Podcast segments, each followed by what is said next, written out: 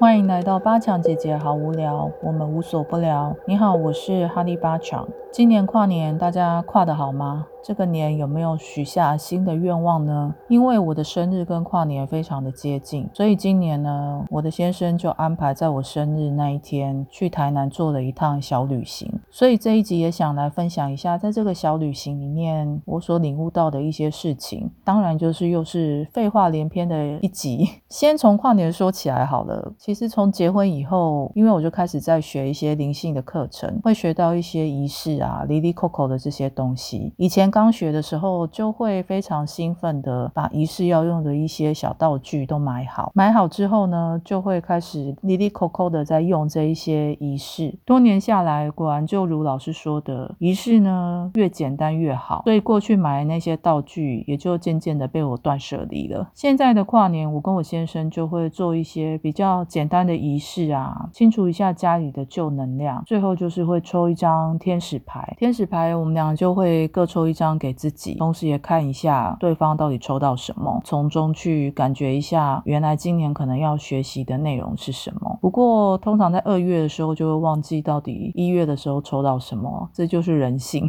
就会被世俗之事呢打掉了这一些所谓灵性的 牌卡，很现实哈。不过人生就是这样，这就是生而为人类的一个状态。在这个仪式里面，我倒是可以分享一些基本的感觉。我认为仪式啊是要固定练。习的，就像在昆达尼尼瑜伽里面要固定练习 Kriya 跟冥想，因为有固定的练习仪式，可能会有一些 SOP 嘛。那 Kriya 也会有固定的动作。如果你是练同一套 Kriya，同一套冥想，那就会在这些固定的每天的练习里面，慢慢去积累一些经验。这些经验会有助于将来你可能在发生什么事，或是在做一些什么事情的时候，增加这些对事情的判断，或者是对事情的感受力。那这就。是我们所说的训练直觉，或是训练，嗯，有一些人会讲它叫感知力，或是感受力，这样好好的累积这些仪式。就像我某一集讲的，要常常跟自己的内在相连，走向内在。其实也没有为了什么原因，而是在有一些人生总会在紧急的时刻，或是非常不舒服的时刻、难受的时刻，因为有着过去自己固定的练习而建立起来的这些基础，能够在当下难受的当。下或是不开心的当下、伤心的当下、创伤的当下，去做出对自己比较好的决定。那这个能够做出这样比较好的决定，都来自于平日的练习以及平日的内省。这个内省并不是说很严厉，就是说要你好好的去反省自己，而是说去察觉自己每一件事情过程，或是你在做作业、功课、练习、灵修，我不知道你称之它什么，不管它称为什么，只是去触及自己的内在，去理解。真正自己要的东西是什么？好，这个分享就到这边，就不要再讲太细，不然大家是没什么兴趣听的。那去这个台南的过程里面，我是很喜欢台南这个城市，因为它步调很慢嘛，而且它的冬天真的比台北温暖许多。以前我年轻的时候看到一些小说啊，他会形容说某个人，然后到了阳光下晒太阳之后，身体就感到松泛了许多。我不记得是什么样的文章或是谁写的小说，就是印象中。有类似这样的文字的阅读，之后年轻的时候看就会觉得说这是什么意思啊？为什么晒太阳会觉得什么身体比较松泛？最近几年就是冬天去南部啊，或者去台南晒到很好的太阳，或是温暖的东阳，哎，的确我也感觉到我的身体比较松泛，啊，就渐渐觉得呃年纪真的变大了。然后在台南走来走去，因为我们是礼拜一去嘛，其实没有什么旅客，而且星期一的台南很多店是没有开的。我们这次并没有去吃到。很多自己以前喜欢的食物。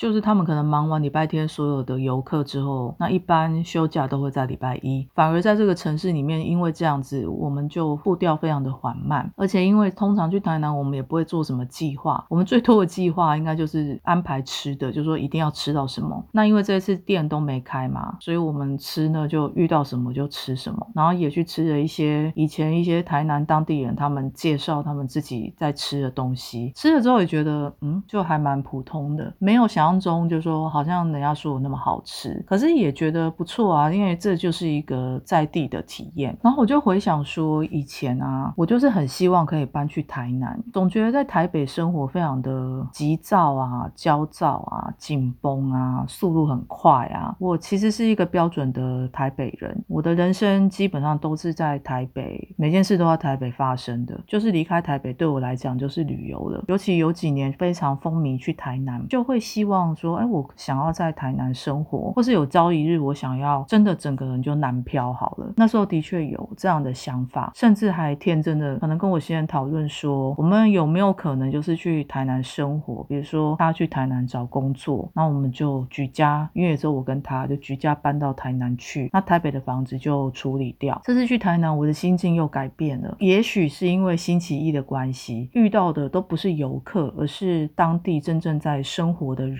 然后再加上，因为我很喜欢去逛台南的菜市场。我说到台南的菜市场，大家有机会一定要起个大早去台南的菜市场逛一圈。不管你住的区域是哪里，你就查一下那附近有没有什么传统的菜市场。我觉得那个活力跟那种看到在地人他们真正的生活，我觉得还蛮疗愈的。虽然台北也有菜市场，可能我说了嘛，我就在台北长大，我就是觉得习以为常。去台南就有点像出国的感觉，就是虽然好像在同一个岛上，可是因为民风不同，北部跟南部还是有一点点差异。就去看一下那个市场，他们在卖的东西，还有台南毕竟是产地，有一些他们的青菜啊、蔬菜看起来真的是那个 prana 真的是不一样。我不会讲那个感觉，可是我在看那些蔬果啊，散发出来的 prana 是非常饱满充盈的。我不知道我不会讲这个感觉，你们去看你们就会知道我在说什么。这两天在那边刚好没有什么人，然后都在地人嘛，所以我就明显的感觉到说，哦，他们是怎么样在生活呢？以及哪里有比较散漫的地方，真的跟台北比起来是多么散漫，以及哪里是比较放松。其实啊，放松跟散漫就一线之隔啦。旅行的过程里面，我就想一件事情，会不会也有一些台南人，他们就是像我一样在台北过着几乎一生的生活，所以对于台南的一切已经习以为常。假设他们有一天来台北旅游，也会觉得台北的一切都很有趣啊。也许不如他预期，可是因为是新鲜的，有一点不一样的生活形态，他也许在放松的时候，也会想要来台北看一看，就是脱离原本的舒适圈或者生活圈。即便台北可能比他们忙，但也许也是有人喜欢这种来看步调很快。就像我们台北去东京，我们也会觉得哇，这个东京很忙碌，然后非常拥挤。可是就是怎么样，就是喜欢去东京。虽然台北跟东京没有办法比拟，但是我的意思就是说，会不会也是有台南当地的人会觉得这些又没有什么，有什么好值得？就是这些外地人来这边大惊小怪，还骚扰了我的原本宁静生活。我后来发现，其实住在哪根本就不重要，心情比较重要。比如说我去台南旅游，觉得在那边很放松的心情，在台北生活的话，也许会活出另外一个光景。我就慢慢在想开这件事情。虽然我的老公他还是很希望，就说有机会我们要去南部住一段时间。我可以理解，其实只是纯粹想要脱离现在的生生活圈，不见得是那个城市有多好。说实在，因为礼拜一很多店没开，我们两个人其实突然瞬间不知道要去哪里，要吃什么。因为以前去的时候都跟着观光客的行程走嘛，就算再会 Google 查出来的东西，其实大家都是大同小异。除非住在那边，比如说一两年，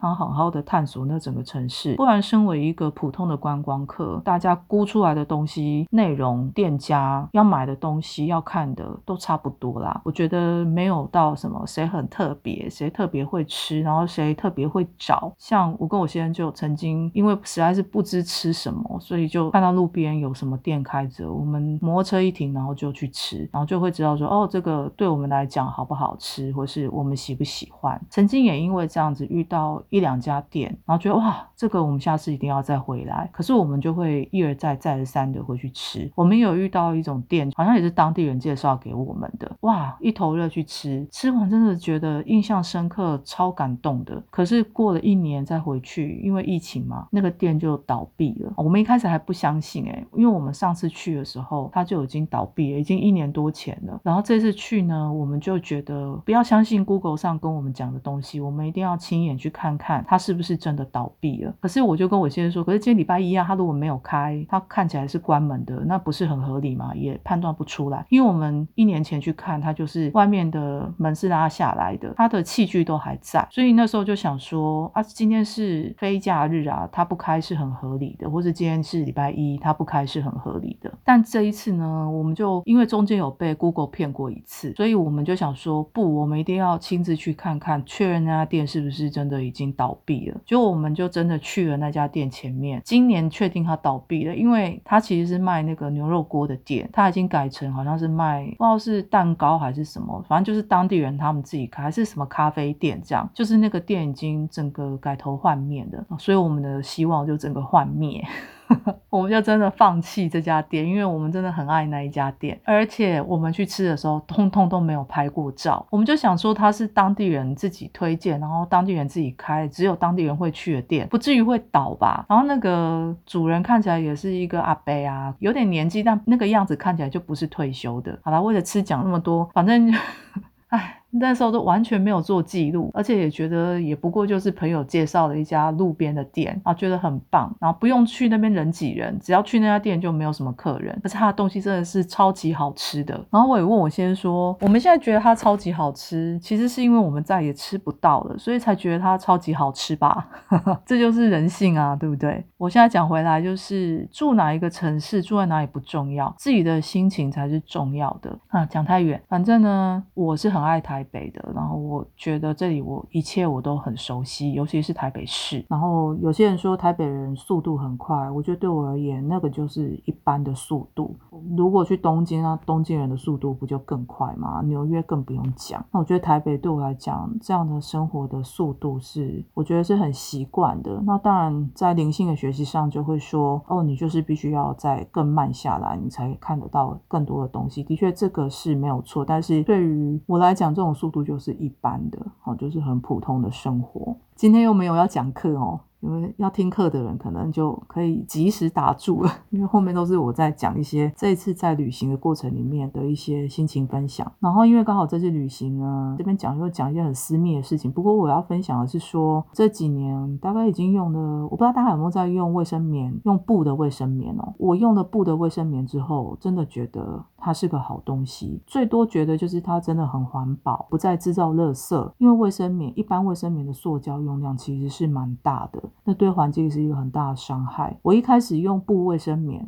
也不是因为什么我要环保，那其实是其次。真正的原因是以前就是经血量比较大的时候，一般的卫生棉其实它的吸收力是不够好的。那我刚换成布卫生棉的时候，我也不确定它到底是有多好。直到我换到了某一个品牌，总是二十八公分的，它那个吸收力就真的超强的。那我就也习惯用那一个品牌的卫布卫生棉。可是这次去台南啊，冬天的行李其实比较多。比较厚，我以前还是有囤一些一般的卫生棉，那我就想，那是不是要在旅行的过程中把这个用掉？因为不然它摆在那边其实也会过期，所以我就想，那我就带着一般的卫生棉去旅行好了，自以为这样会比较方便，结果完全不是那么一回事。而借由这一次的这个经验呢，我也理解到，哎，我的生活在尤其在用布卫生棉的这一块，已经完全的适应了，因为之前还是会有一些疑惑说。是不是因为我都是在家工作啊，才会觉得这样很方便？我其实，在 N 年前，我有带着布卫生棉去旅行，的确那时候也觉得还蛮方便的。然后回来洗也没有觉得非常的麻烦。一般的卫生棉就是，如果你带，比如说一包去，因为你会用掉嘛，用掉之后就会有多的空间可以装别的东西回来，这个是一个好处。可是布卫生棉不一样，你带多少布卫生棉出去，就是要带多少回来洗，所以行李的空间也就是反而就。就是都是一样的。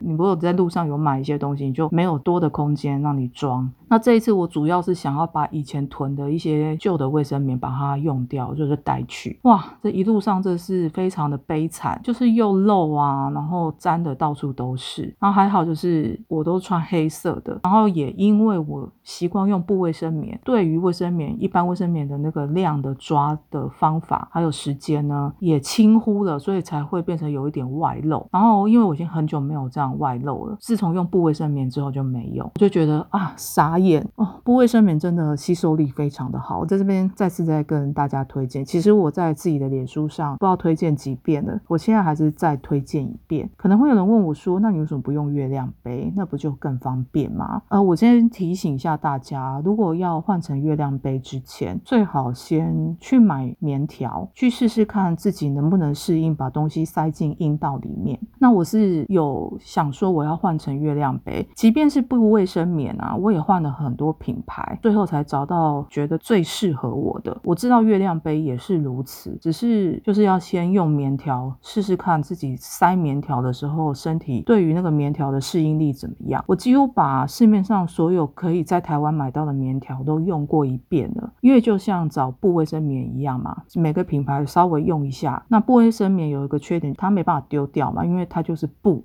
那棉条可以塞完各个品牌的棉条之后，我发现我的身体是没有办法好好适应有东西在阴道里面那个感觉，就是那个存在感太强了，强到反而会影响我的生活，我就没有换成月亮杯。如果你有用月亮杯，然后你有不一样的方式去适应它，也欢迎跟我分享。我有朋友是用月亮杯用的非常的好，也一直推荐我。好也许月亮杯跟棉条是不一样的啦，所以呢，我这个用一般卫生棉，就一路上很多糗事发生，然后也很囧。我在住旅馆的时候也沾到了他床单，我就觉得很丢脸，可是也没办法，因为一般的卫生棉现在已经不足以提供我就是很好的保护力。像现在还有什么月亮裤啊，就是我去逛的时候也有看到，只是因为我比较胖嘛，月亮裤不一定。什么 size 都能装，所以还是用布棉对我来讲是比较方便，对胖子来说比较方便啊。这个讲的好细哦，但是我还是介推荐布卫生棉。布卫生棉千万不要从护垫开始买，布卫生棉的护垫啊，有一些如果没有做好，或是因为每个人体型不同。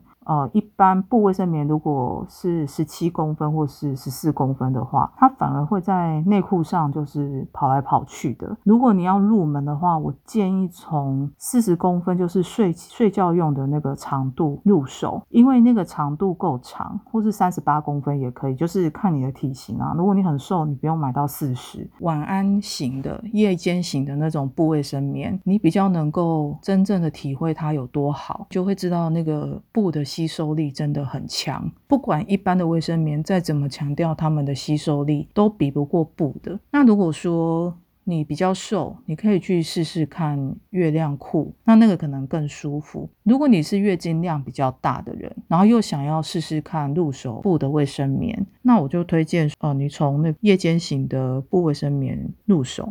好，最后要讲，往年我的生日呢，就会用很灵性的方式过。那今年就是用很物质的方式。今年因为生日当天，我现在就带我去某一个柜去等去挑生日礼物。其实我们之前好几次都都是在台南买东西，尤其因为我都会住在那个星光商业旁边，有时候没事啊，或者我先他去出差，然后只有我在旅馆的时候，我就会去逛街。我反而是在台南的星光商业买很多东西。就是在台北都不买哦，但是只要去台南，就会在台南用。它好像有个魔力，就是会让我在那边消费。哎，莫名其妙就扛了一堆在台北也买得到的东西回台北，超莫名的。可是，在台南的那个购物经验通常都是很好的，他们的 sales 比较少遇到就是真的很势利眼的。当然也有可能是在台北遇到太多势利眼的，我已经比较会分辨说哪一个 sales 我想要跟他买，或是他跟我接触的时候他的样态，我就可以马上知道说。我要不要继续跟他讲话？台南的购物经验给我感觉都是还不错的。好，怎么办？这一集啊，其实我录了好多次哦，就是一直录失败。好，甚至隔壁邻居不知道哪一户人家又在那边敲敲打打，可能赶在过年前要把工程结束掉，然后家里的声音非常多，所以我重录了很多次，而且今天的口条非常非常的差，然后也没在讲什么重点，就是因为没重点，所以我又重录很多次，因为就总觉得到底在说什么，我自己都听不懂。不过算了啦，反正嗯，喜欢就喜欢喽，不喜欢就算了。记录一下今年。二零二二年在做什么啊？不过啊，我刚好回台北之后，我就去回诊我的免疫。我觉得我的免疫数值真的是让我问号很多耶！我不知道有免疫问题的试管人是不是也是如此。我要不是因为试管，我也不知道我自己身体有免疫的问题。而且这免疫问题，各种不同的医院啊，数字都差不多高。那医生也不敢确诊，因为就一直在很高的数值，可是又濒临确诊的过程。然后又因为要做试管，因为又边缘。然后数字高也没到确诊，所以又得跟医生拿药吃。那个药叫奎宁啊，应该有一些免疫问题的朋友也是在吃奎宁。我都没有想过我这辈子会去吃免疫的药。我觉得最奇怪的是，就是我这一年两年以来，我吃奎宁的时候呢，抽血数字就就是很少降下来。有一些免疫医生会说，呃，我如果不继续做试管的话，这些药都可以停止。我我是没有到需要吃药的那个地步。那我吃药只是为了要试管顺利。那所以呢，我在备孕的过程里面，假设我没有要进试管，因为我不可能就是每个月都去试管。虽然有一年是如此，但后面因为我说过我想慢下。来，所以有一些时候我就不会一直去吃奎宁，因为它是药，毕竟还是会有副作用。它的副作用就是好像会伤害到视力，那我也很担心，因为我的视力其实不好，又一直看山西，所以我也不想要一直好像在荼毒我的眼睛。但我觉得重点是，每当我认真在吃，因为有有时候要进入植入之前，可能要吃个三个月，然后有认真吃的时候，那个抽血数值都一直下不来。可是每当我没有要进入任何的疗程，或是我没有任何目的，我就会把药停下来。没有吃药的时候，回去我还是要回去追踪嘛，追踪出来的数字。都是比有吃药的时候还要好。那后来我就在群组里面，就是跟这一些试管的网络上的姐妹们在讨论的时候，姐妹们就说，其实免疫的问题啊，跟心情放松啊，还有自己的状态啊，还有压力是有很大的相关的。所以可能是因为这样子，我的数字就是高高低低。其实有免疫问题的人，他们都有类似跟我一样的经验，但是跟医生讲，医生都觉得嗯没有这回事，就是。是吃药一定会有其药效，可是偏偏在我身上，或是在某一些一样有免疫问题的试管人身上，我们所见证或是我们所经验到的那些东西是很类似的。但是跟医生讲，医生都说哦，没有病人跟他们反映过这样的事情，所以我也觉得还蛮莫名其妙的。好了，最后就是讲一下跟试管有关的事情。这样在干嘛？反正呢，我就是想表达，如果你也有免疫问题，然后你的数值也没有就是非常严重啊，就是没有到确诊。我的严重是说，医生会开一个确诊，然后说你从此就是有一个慢性疾病或是重大伤病卡。就是如果没有到这种地步的话，因为像我就没有啊，而且我是如果不继续追求怀孕的话，我根本就不用再吃这个药了。是不是又回到本频道的一个心情的一个目的啦？心情是否很重要？无论你有没有在试管。心情很重要，好，请记得心情真的非常的重要。然后压力怎么排除？就继续听我的频道，我会继续分享。如果你喜欢的话，如果你觉得有其他管道去抒发你的压力，我觉得真的可以用各种方法去舒压。我觉得这是值得的，因为我们身体的健康，不管是试管或没有试管，只要是人，我们的身体健康都跟我们的心情有绝大的关系。然后减压舒压也是绝对必要、必经要做的事。好，我们这集就到这里，一样啦，新年快乐喽！现在虽然才不知道一月几号，这个礼拜我会晚一点上，因为我都是在外地，根本没有办法录 podcast。但是我今年也期许自己，就是一个礼拜上一次，也不要规定自己在哪一天上。谢谢你听到这里，我们下一集见。